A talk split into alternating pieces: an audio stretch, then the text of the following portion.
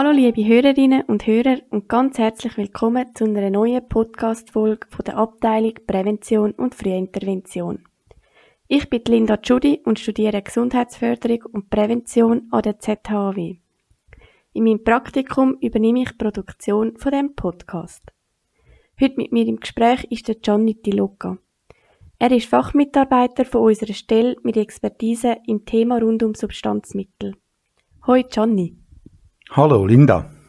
Wir sitzen uns heute gegenüber und reden gemeinsam über die neuesten E-Zigaretten, die sogenannten Vapes oder auch Puffbars.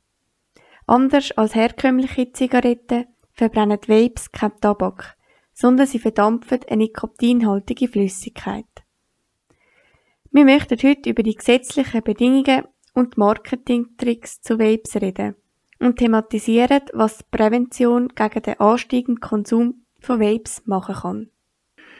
Genau, ja, es ist erschreckend, aber auch beeindruckend, wie massiv der Konsum von E-Zigaretten oder eben den Vapes angestiegen ist. Eine Studie zeigt auf, dass die Häufigkeit von dem Konsum von diesen Produkten bei den 15-Jährigen zwischen 2018 und 2022 sich praktisch verdoppelt hat. Bei den Mädchen ist der Anstieg sogar deutlicher zu erkennen als bei den Jungs. Anders kann man sagen, dass jede vierte Person mit 15 angibt, in den letzten 30 Tagen E-Zigaretten oder Vapes konsumiert zu haben. Und diese Zahlen zeigen doch deutlich, dass diese Produkte vor allem bei Jugendlichen beliebt sind.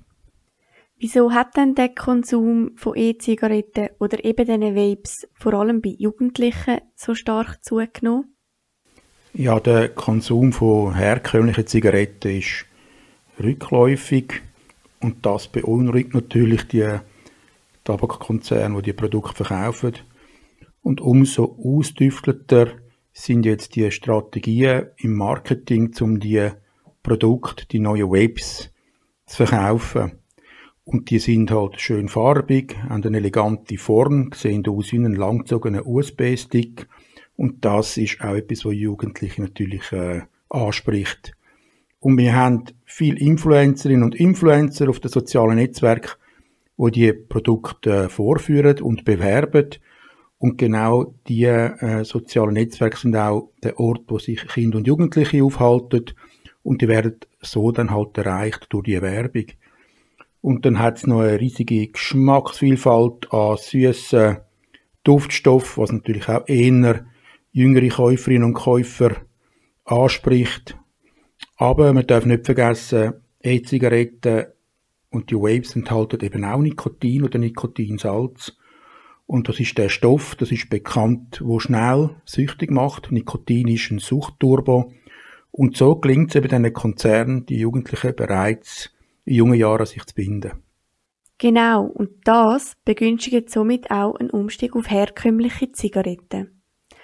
Gerade auch aus dem Grund positionieren wir uns von der Präventionsstelle klar – dass Vapes und alle anderen E-Zigaretten nicht für Kinder und Jugendliche geeignet sind. Wieso sind Vapes aber für Minderjährige überhaupt noch erlaubt? Ja, momentan fallen E-Zigaretten oder eben auch die Vapes unter das sogenannte Lebensmittelproduktegesetz. Überspitzt könnte man auch sagen, dass E-Zigaretten laut Gesetz ein Lebensmittel sind.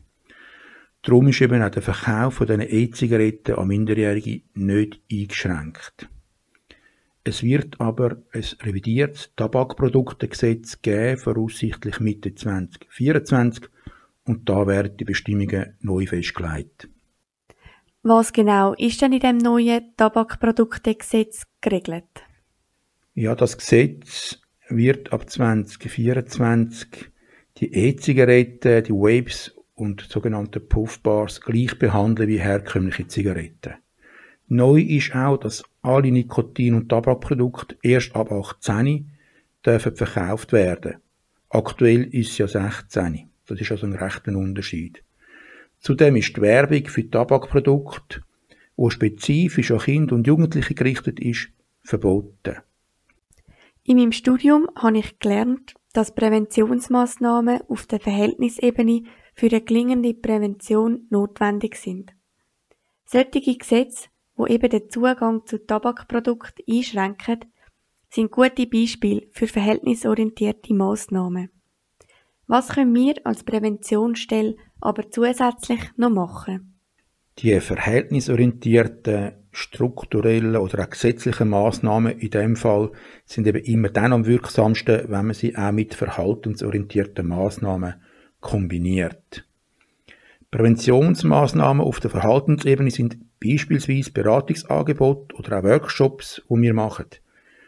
Wir können dann sensibilisieren, informieren, wir können Eltern, Lehrpersonen, Schulsozialarbeitende aufklären, wir können Jugendliche aufklären. Das machen wir vor Ort oder auch digital. Und wir tun auch vor Ort in den Schulen oder bei uns auf der Stelle Kurzinterventionen durchführen in Form von Workshops für Jugendliche. Mir fällt gerade der Jugendkurs Smokeless ein.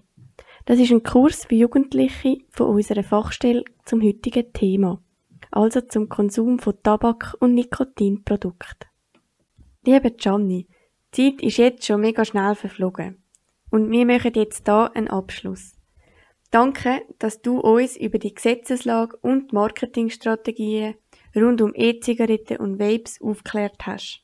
Sehr gern und bis ein anderes Mal. Bei weiteren Fragen oder für mehr Informationen stehen wir gern zur Verfügung.